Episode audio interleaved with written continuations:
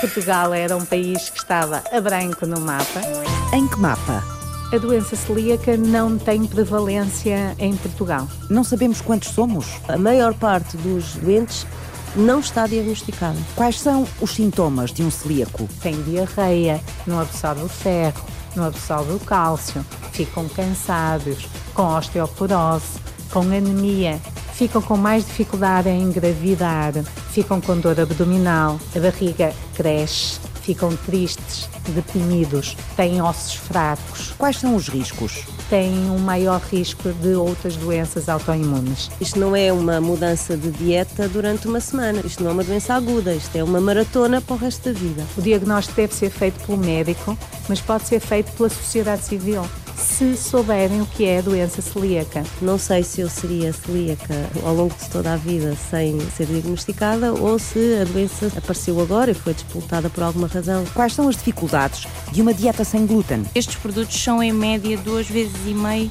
mais caros do que os produtos com glúten. E os desafios de um celíaco? Muitas vezes as mães não os deixam ir a festas, não os deixam ir passar fins de semana à casa dos outros amiguinhos, e obviamente que isto sim faz com que o celíaco se sinta um bicho raro. Como é que a indústria alimentar se adapta? A indústria alimentar, para compensar a falta desta proteína do glúten, aumenta a quantidade de gordura e de açúcar dos produtos específicos sem glúten. Quantos são, pelo mundo, os celíacos? Os números internacionais apontam para 1 para 100 a 1 para 200. Como é que a doença se entende com a qualidade de vida? A sua qualidade de vida não tem que ser em nada afetada pela doença celíaca. Pelo contrário.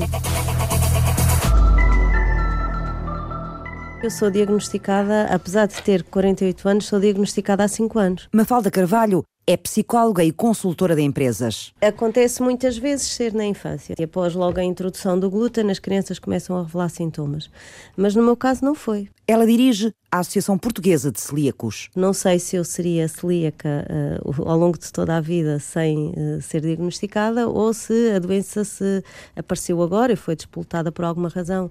O que eu sei de facto, isso é que é o facto que eu posso comprovar, é que só fui diagnosticada há 5 anos atrás. A doença celíaca pode ser diagnosticada aos 80. E Nadine Antunes, cientista no Instituto de Investigação em Ciências da Vida e Saúde. E não ter tido doença celíaca até aos 80. Eu sempre tive mais gastroenterites, se calhar, do que o comum mortal e mais intoxicações alimentares que o comum mortal mas não tinha episódios contínuos de diarreia ou de mal-estar gástrico, nada disso. Tinha episódios agudos eh, com alguma frequência, se calhar maior do que o normal, mas não, mas não tinha uma situação que me levasse a crer que eu de facto tivesse alguma patologia. É mais provável que já tenha e não tenha sido diagnosticada, mas é possível não ter e ser, só de ser aos 80. Também tive dentição tardia, que também é uma coisa comum nos celíacos. Eu nasci muito grande, pesada e anteciparia ser uma, um adulto grande e eu sou uma pessoa com 1,61m, portanto tenho algumas coisas que poderiam indiciar isso. O que é a doença celíaca? É uma doença autoimune, quer dizer que ao contactar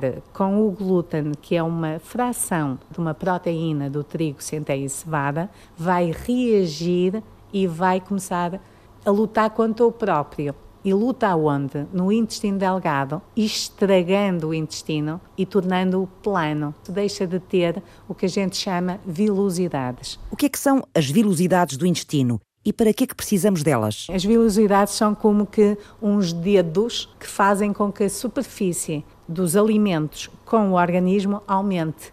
40 centímetros, se tiver velocidades, é como se tivesse quilómetros de absorção. 40 centímetros de intestino. E o que é que acontece ao intestino dos celíacos se a doença não for travada? Tem um maior risco de outras doenças autoimunes. Eu comecei a ter uma dor abdominal, começaram a inchar os pés e comecei a sentir-me muito cansada, mas assim, em poucos dias. E comecei a achar que era uma mistura de sintomas demasiado pesada para quem tinha 44 anos, que é aquela fase em que começam a aparecer amigos que têm cancro e por aí fora, e eu achei que era melhor ir ao hospital. E por ter essa dor aguda e por me querer despachar rapidamente, fui à urgência. E fui e já não saí. Fiquei internada uma semana porque descobriram que eu tinha uma anemia ferropénica muito acentuada. E era uma anemia que provavelmente já se arrastava há muito tempo, só que foi se agudizando aos poucos e, portanto, o meu organismo foi se adaptando até que houvesse um dia em que eu, se calhar, caía redonda na rua. E foi aí que eles acharam que deveria de haver qualquer coisa. Entretanto, começaram a puxar pelo fio. Tive vários diagnósticos durante essa semana até que começaram a, a, desconfiar que podia ser uma doença autoimune e uh, culminou depois com a endoscopia alta com biópsia, que de facto confirmou a condição de celíaca. Como é que se faz o diagnóstico? Com um marcador, e que é um marcador que custa ao Serviço Nacional de Saúde 7 euros. Se tiver positivo, a probabilidade de ser celíaco é de 97%. A maioria dos doentes que têm este marcador positivo fazem a biópsia e a biópsia dá eh, mucosa plana e tem o diagnóstico definitivo para toda a vida e não precisam de repetir mais. Se não precisa de repetir, quer dizer que a doença é incurável? É uma doença para toda a vida, porque isto é uma resposta do organismo a ter contactado com glúten. Por isso, retira o glúten, deixa de ter a doença celíaca. Eu costumo dizer aos meus doentes celíacos, costumo dizer que eles não são doentes celíacos, são celíacos, porque estão a fazer a dieta. Passam a ser doentes celíacos. Se deixarem de a fazer. Exatamente. Enadina Antunes, além do trabalho de investigação da Universidade do Minho, é médica pediatra no Hospital de Braga, subespecialista em gastroenterologia pediátrica. Ela dirige nesta altura o primeiro estudo nacional sobre a prevalência da doença celíaca. Mais de 1.500 amostras de sangue de jovens voluntários entre os 13 e os 14 anos foram recolhidas pelo país e estão a acabar de ser analisadas para sabermos finalmente qual é a percentagem de celíacos na população portuguesa. E escolho esta idade porque picar crianças mais cedo é mais difícil do que maiores, que eu já lhes posso pedir autorização para o fazer. Eu peço autorização a todos os encarregados de educação, mas o adolescente chega e diz que não quer ser picado. Não é.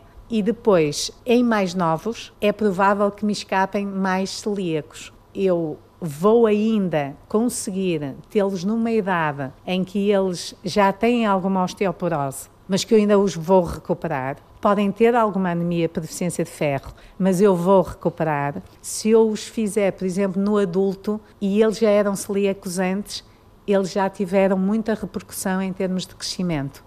Por isso achei que era uma boa idade para rastrear. O estudo começou o ano passado com a construção de um plano estatístico que representasse o país para saber quantas amostras eram necessárias. E no norte foi em Braga e Viana. Na zona do Grande Porto foi em Val de Souza e no Porto em si. Depois no centro há amostras mais na zona de Viseu.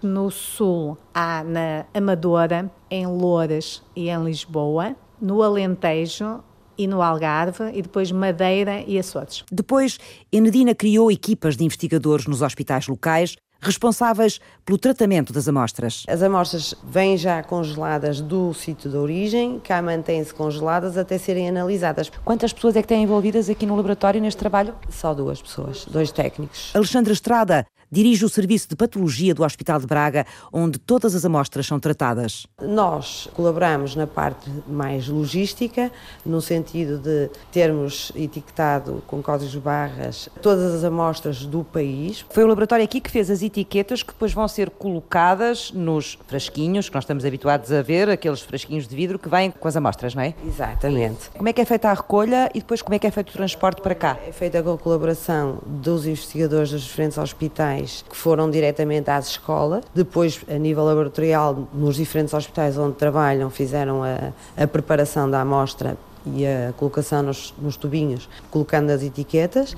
Que é isso a preparação da amostra, que é feita nos hospitais? É necessário centrifugação da amostra, são tubos de soro, até centrifugação e separar depois esse soro e colocado em tubinhos mais pequenos, que foram definidos quatro para soro e mais um tubo de EDTA para futuros estudos. Esse EDTA é para os que tiverem positivo para transglutaminase não precisam ser picados outra vez porque podem terminar o estudo com isso. Bastava-me explicar, Alexandra, como é que vos chegam as amostras? São preparadas então nos hospitais, são etiquetadas e depois são transportadas para cá? São transportadas para cá, são armazenadas nas condições que são necessárias e depois temos os dois técnicos que têm colaborado na realização do teste tentam arranjar momentos em que, fora do horário rotina, em que têm feito estas análises progressivamente e de acordo com a vinda dos diferentes pontos do país. O nosso laboratório, Patologia Clínica, envolve todas as áreas da patologia clínica: a química, clínica, hematologia, microbiologia, imunologia e biologia macular. E este trabalho, em particular, está na área da imunologia. E agora vou falar aqui com os nossos trabalhadores. Francisco José Gonçalves Lima e sou técnico de análises clínicas. E está a fazer então este trabalho desde quando? Quando é que chegaram as primeiras amostras? Lembra-se? Amostras por uh, princípios de outubro. Recebem-nas aqui congeladas? A menos 20 graus. Vêm na transportadora a menos 20 graus. Nós aqui o que fazemos é separá-las para as técnicas que vamos fazer. O soro fica uh, congelado a menos 20, numa, numa arca própria. Podem tê-las congeladas muito tempo? Pode-se guardar o tempo que for necessário. No dia em que vamos fazer aquilo, temos que as fazer todas. Depois descongeladas, não podemos voltar a congelar, não é?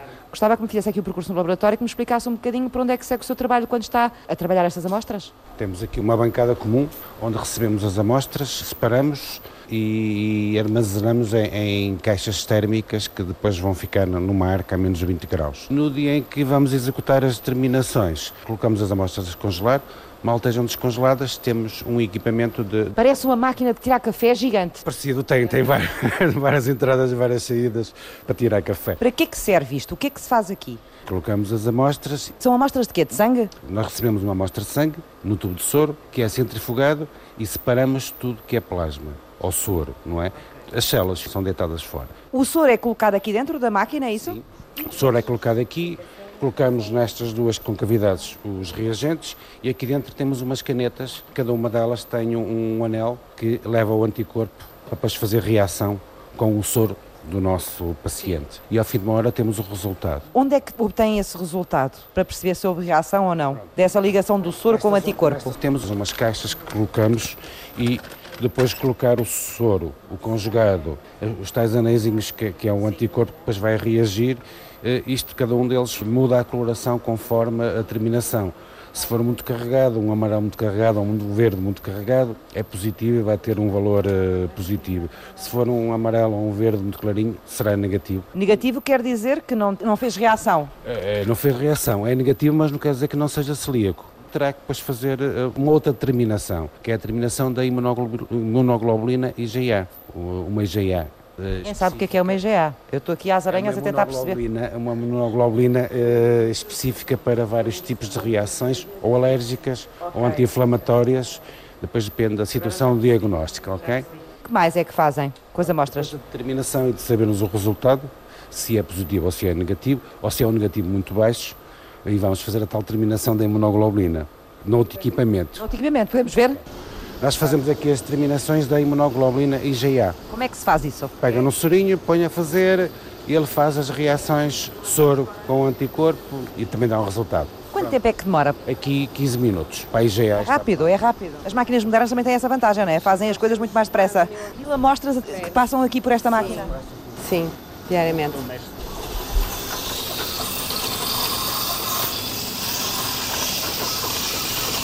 Os resultados do estudo estão quase completos e a caminho de serem publicados e divulgados. A percentagem de celíacos em Portugal anda, Enedina, na média europeia. Com os dados que eu tenho, aponta que é 0,7% a 0,8%.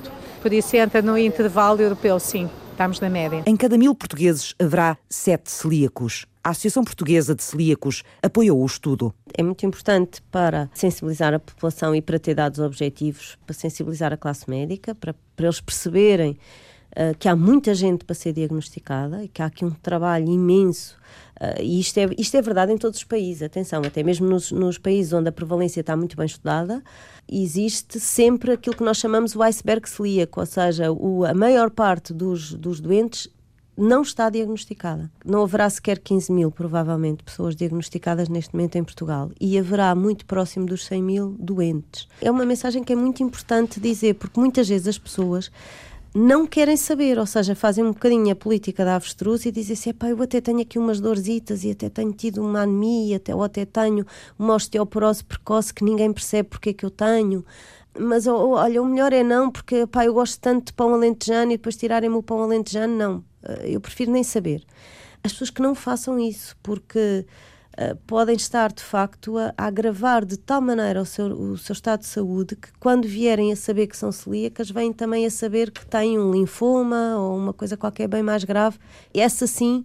Uh, muito preocupante. Quando eu acho que é uma doença celíaca, faço a biópsia e dou logo informações onde eles podem comprar alimentos sem glúten. Primeiro começo a explicar os alimentos que existem naturalmente sem glúten.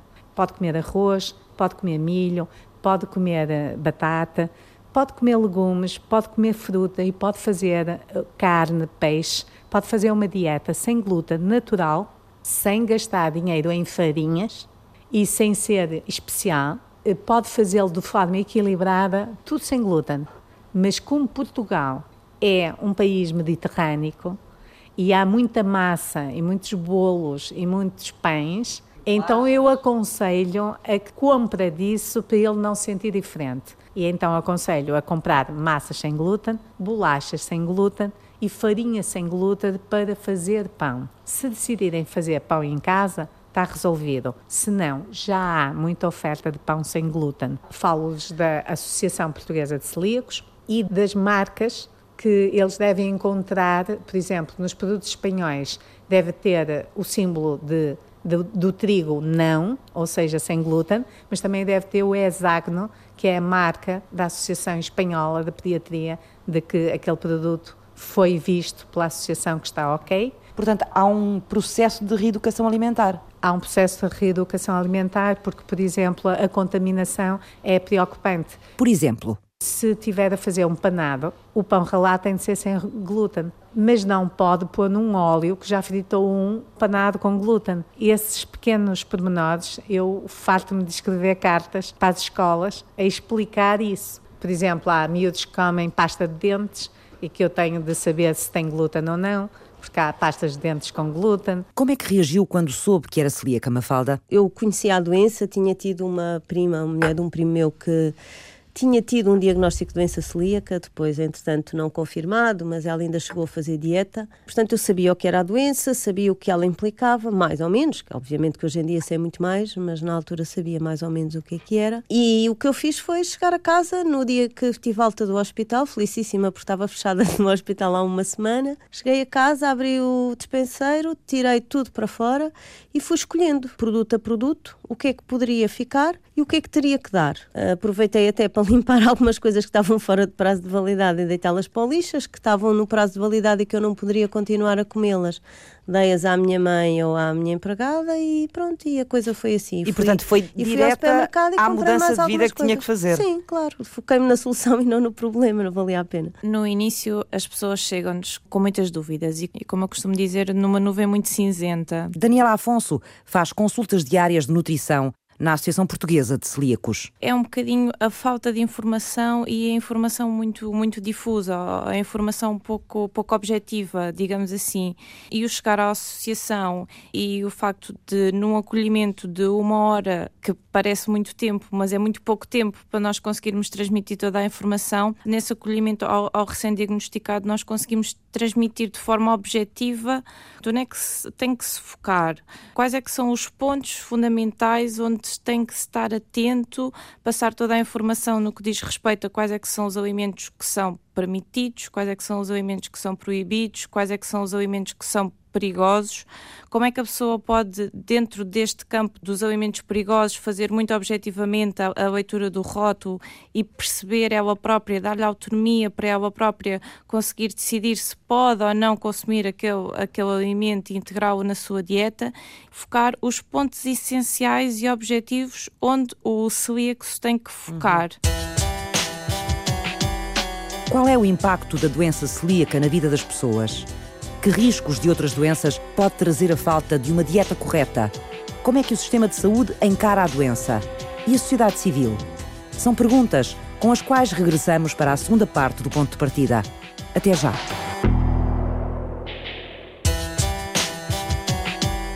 A Joana, uma menina de Vila Verde, há 23 anos, que veio à minha consulta e tinha diarreia, distensão abdominal, estava muito triste, irritada, estava com os sintomas clássicos de doença celíaca.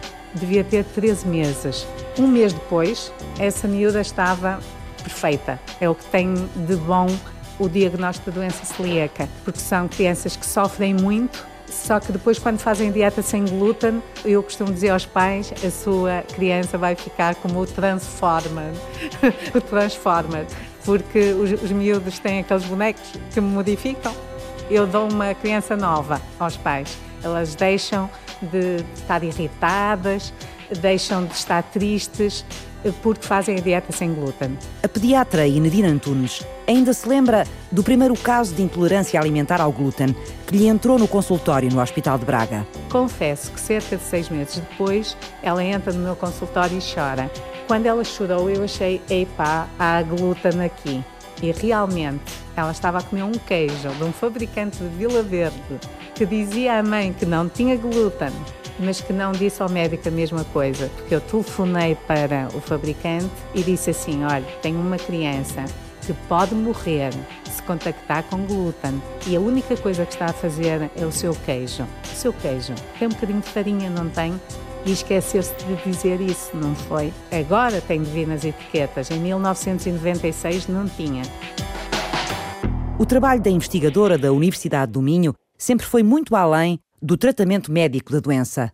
Enedina entrou a fundo nas questões clínicas e sociais que podiam melhorar a qualidade de vida dos celíacos. Quando eu um, abraço um projeto, gosto de o abraçar com os braços todos. e então achava que as crianças deviam ter médicos dedicados à área e que fizessem também as técnicas. Os médicos em Portugal já alguns faziam algumas técnicas nesta área, mas faziam por uma cápsula, por isso a criança estava acordada, eh, davam-lhe um sedativo e punham-lhe uma cápsula que é maior que um rebuçado grande, de metal, que ia ao intestino e que fazia a biópsia. E eu achava que era uma anestesia do lençol, ou seja, que a criança não estava anestesiada e que era um maltrato à criança fazer daquela forma. Nadine Antunes revolucionou a forma como eram feitas as biópsias ao intestino nas crianças para confirmar a doença celíaca. E havia mesmo a indicação da gastropediátrica portuguesa de fazer por cápsula e não fazer por endoscopia porque as amostras podiam não ser suficientes. Eu fiz um estágio em Bruxelas em que aprendi a fazer endoscopias. E quando voltei, mais nenhuma criança no Hospital de Braga fez diagnóstico de doença celíaca que não fosse por endoscopia. Assim estava sedada, eu ia lá, tirava, só que depois eh, tive de falar com os colegas da anatomia patológica, que era quem lia as biópsias, para se habituarem a ter amostras por endoscopia. Por isso, esse avanço de passar ao diagnóstico da doença celíaca, não por uma coisa que eu achava invasiva para as crianças, que era quase acordadas, obrigá-las a, a, a, fazer essa cápsula para obter na mesma um fragmento do intestino, passou a ser um procedimento fácil. O anestesista anestesiava a criança e a criança fazia uma endoscopia, como os adultos fazem, eh, como fazem eh, uma pessoa que tem, por exemplo, suspeita de úlcera e obtia também a biópsia e chegava-se na mesma à conclusão que era doença celíaca. A médica nunca mais parou de investigar nesta área e de divulgar a doença. Falar doença celíaca é rastrear a doença celíaca. Os celíacos beneficiam sempre que eu abro a boca para falar doença celíaca, ou qualquer médico, porque ficam a saber mais da doença, sabem que existem, torna-se uma doença visível visível para o diagnóstico. O diagnóstico deve ser feito pelo médico, mas pode ser feito pela sociedade civil, se souberem o que é a doença celíaca. E nós temos um marcador extremamente eficaz, que é o anticorpo antitransglutaminase, e que agora já está acessível aos médicos de família por 7 euros desde 2012. Em vez de haver tanta gente que sofre tantos anos para chegar a um diagnóstico, Basta pensar em doença celíaca, às vezes até o próprio pode dizer: Olha, eu ouvi uma reportagem e eu tenho estes sintomas, e se me pedisse o anticorpo transglutaminase? E um médico inteligente e aberto pensa: Epá, eu não pensei nesta doença, mas realmente encaixa, e pede e temos o diagnóstico. Hoje em dia, uma criança que aparece num pediatra com parâmetros de crescimento anormais face, por exemplo, ao, ao que seria expectável relativamente à morfologia dos pais que têm ali umas complicações quaisquer a nível gástrico, ou que têm diarreias, ou não sei o quê, o pediatra imediatamente, eh, uma das hipóteses que levanta é que seja celíaco. Mafalda Carvalho, presidente da Associação Portuguesa de Celíacos. Portanto, os pediatras estão muito alertados, os gastroenterologistas penso que também já estão muito alertados, embora haja ainda muita coisa a fazer, porque inclusivamente há muitos gastroenterologistas a sugerirem às pessoas determinadas práticas que são completamente erradas, designadamente, antes do diagnóstico estar eh, concluído, começarem logo a fazer dieta isenta de glúten, o que é um erro. Chegam-nos diariamente esse tipo de relatos de gastroenterologistas que ainda mandam fazer isso. Cortam imediatamente com o glúten antes de haver um diagnóstico. Agora utiliza-se muito a ideia de que o glúten deve ser retirado dos alimentos para ser esbelta ou para ser uh, magra. As pessoas são adultas e por isso optam para o que querem optar. E se querem fazer uma dieta sem glúten, podem fazer essa dieta. Se me perguntarem como médica, é um erro. É um erro iniciar uma dieta sem glúten, sem saber se é celíaco antes ou não. Porquê? Porque todos os anticorpos e todo o diagnóstico de doença celíaca faz-se partindo do princípio que a dieta é livre, ou seja, a dieta está com glúten. E, então, e qual é o problema se eu for saudável, não tiver doença celíaca e decidir comer a minha dieta sem glúten? Se for uma questão de moda, a Eduarda fica sem saber se tem doença celíaca ou não e pode morrer de uma tiroidite, por exemplo, autoimune, porque ninguém lhe vai fazer marcadores de rastreio como se faz na doença celíaca. As outras concomitantes Sim. não vão ser rastreados pelo médico porque não têm o rótulo de ser celíaco e por isso não vai a tempo, provavelmente, para essas. E tem outro risco. É que quando é um celíaco, ele sabe que tem risco de cancro do intestino se não comer direito. E por isso tem o cuidado de fazer uma dieta certa. Enquanto quem faz, por motivos de beleza, depois acaba por eh, ter pequenas contaminações e não se importar. Algumas das batalhas da médica e investigadora Enedina Antunes ficaram famosas como o dia em que resolveu enfrentar a Igreja Portuguesa e a Santa Sé pelo direito dos celíacos católicos a comungarem. Foi no dia em que a sua primeira doente celíaca voltou a entrar na vida da pediatra. Esta miúda, esta Joana, é a miúda que determina tão bem que eu lhe arranje partículas sem glúten. O que é isso das partículas sem glúten? As pessoas, para comungarem, as que são católicas, tem de comungar uma partícula sem glúten que, depois de abençoada pelo padre, se chama uma hóstia. E esta criança precisava de fazer isso, tinha 5 anos, e a determinação da Sociedade de Gastro Pediátrica da altura era beber vinho.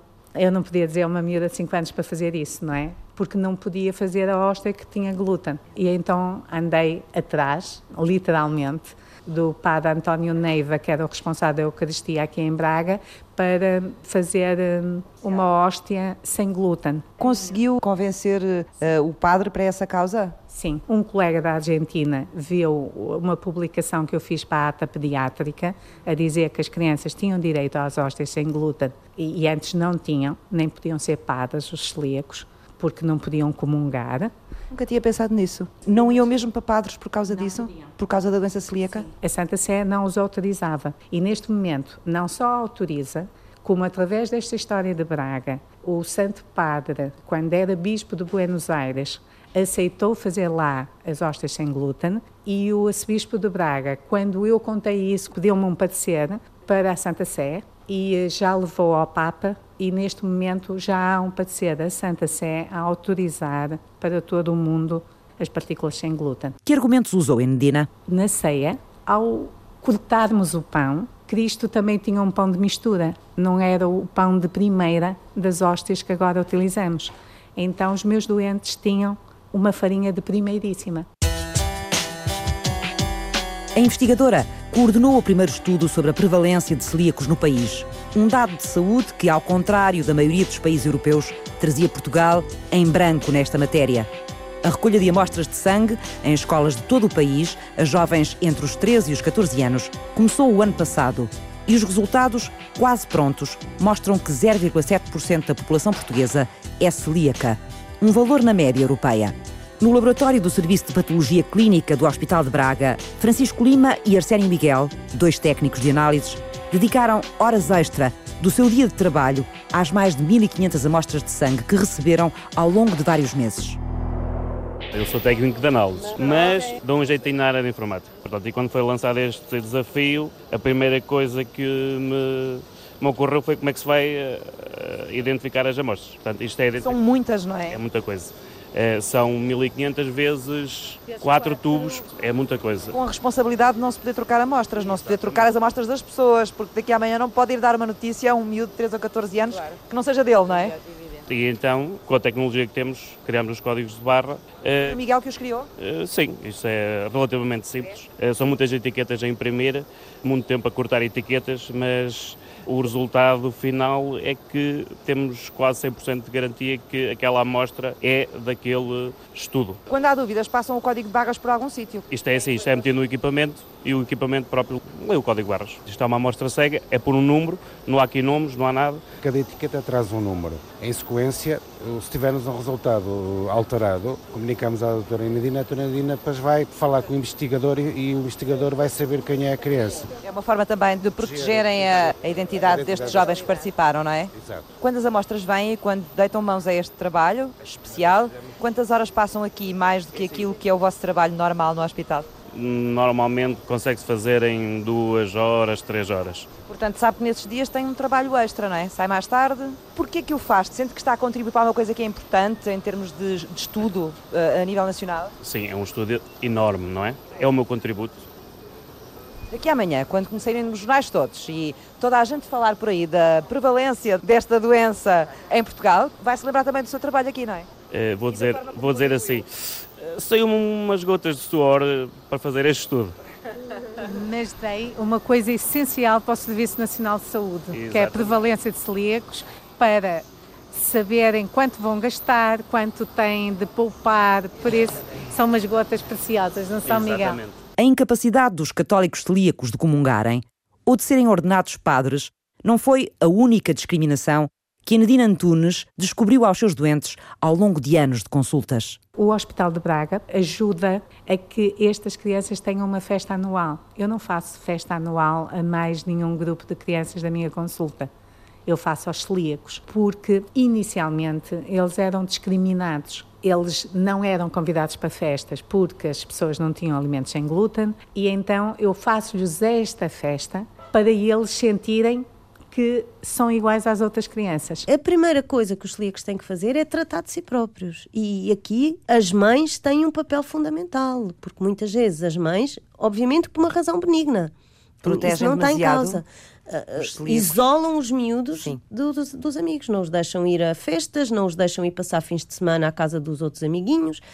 E obviamente que isto sim faz com que o celíaco se sinta um bicho raro e, portanto, que os miúdos depois não queiram ser celíacos e tenham horror a cumprir dieta e achem isto tudo um inferno. Foi por isso que a Associação Portuguesa de Celíacos criou campos de férias para os meninos que vivem com a doença. A tendência natural é os miúdos isolarem-se, porque não querem ser diferentes, não é? e sobretudo na adolescência ninguém quer ser diferente. E por outro lado, depois também uh, evita o outro campo, que às vezes também há miúdos que se tornam arrogantes.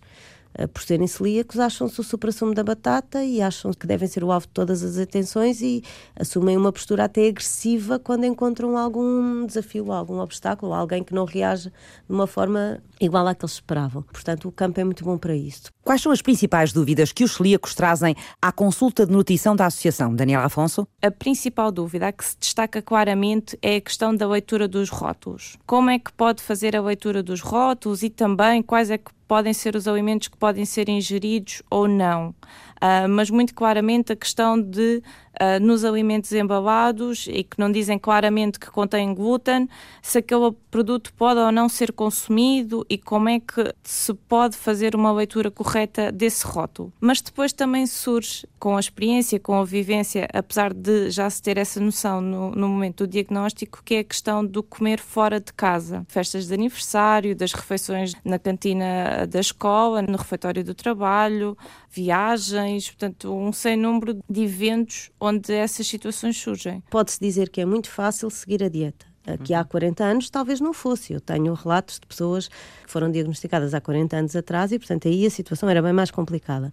Mas hoje em dia não é. Hoje em dia é muito fácil. É só ter alguns cuidados e ter, às vezes, alguma criatividade, uhum. obviamente. Em Portugal tem-se sentido uma evolução ótima. Há uns anos atrás, quando um, um celíaco confrontava um, um empregado de mesa em relação à questão do glúten, essa era uma questão muito desconhecida. Hoje em dia, a abordagem a uma oferta sem glúten é muito mais comum.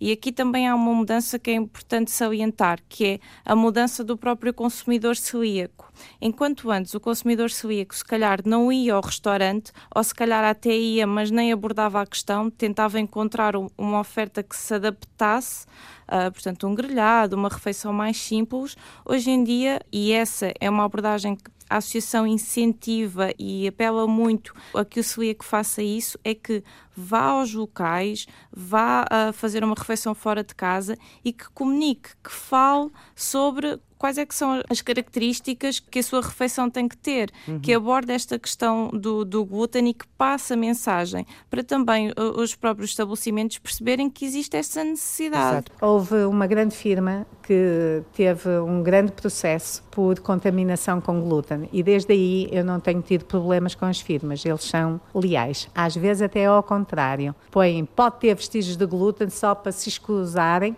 quando nem sequer tem glúten. Felizmente, hoje em dia a oferta tem sido crescente e é muito grande. Não existe nenhum alimento proibido que não tenha uma alternativa uh, específica sem glúten. O que é que eu quero dizer com isto? Dentro de, dos alimentos proibidos, ou seja, do pão, das massas, da cerveja, da própria alheira, que é um alimento proibido, a alheira, a farinheira que tem na, na, na sua receita tradicional alimentos com glúten, em todos estas categorias de alimentos nós temos alternativas específicas sem glúten, ou seja, alimentos específicos para o consumidor celíaco. E neste momento nós estamos a assistir a uma evolução também muito positiva no que diz respeito à qualidade nutricional destes mesmos produtos. O que acontece hum. é que o glúten é um componente que permite dar uma textura e uma palatabilidade agradável ao, aos produtos. A indústria alimentar, para compensar a falta desta proteína do glúten, aumenta a quantidade de gordura e de açúcar açúcar dos produtos específicos sem glúten. E é neste sentido que a indústria alimentar, neste momento, também está a trabalhar e que nós,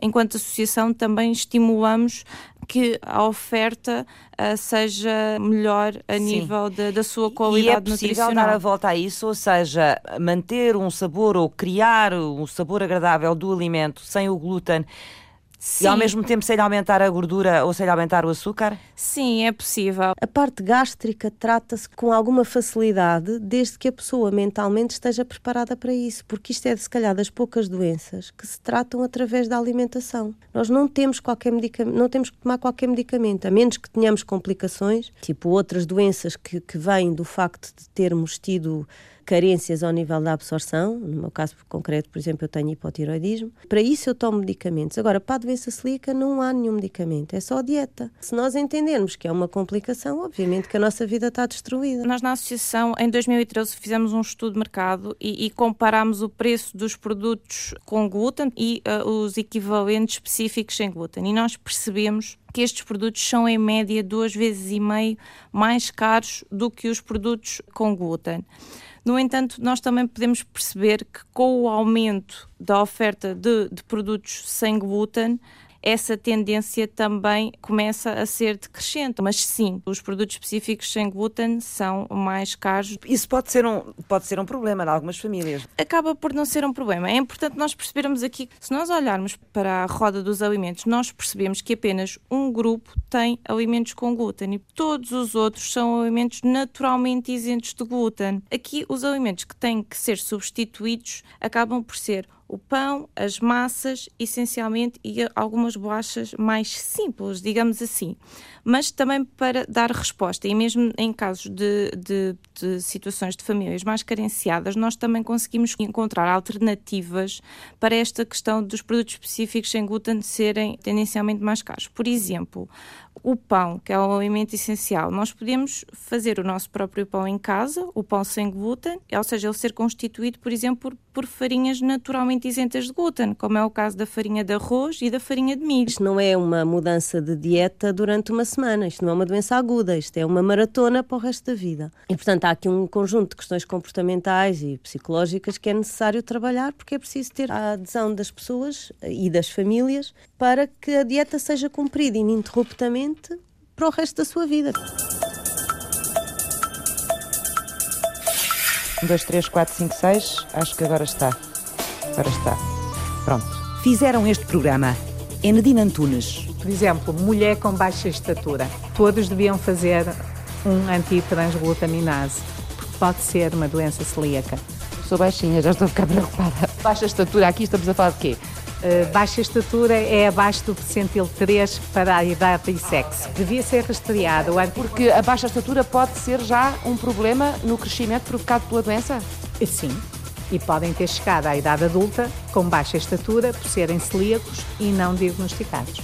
Alexandra Estrada, Francisco Lima, Arsénio Miguel, Daniela Afonso, é 50% um diagnóstico em idade adulta e o 50% uhum. diagnóstico em crianças uhum. e jovens. Mafalda Carvalho. A grande mensagem é a sua qualidade de vida não tem que ser em nada afetada pela doença celíaca. Pelo contrário, há pessoas que aproveitam a doença celíaca para melhorar significativamente o seu padrão alimentar. Francisca Alves fez o apoio à produção. Diogo Manso cuidou da pós-produção áudio. Eduardo Maio realizou e apresentou.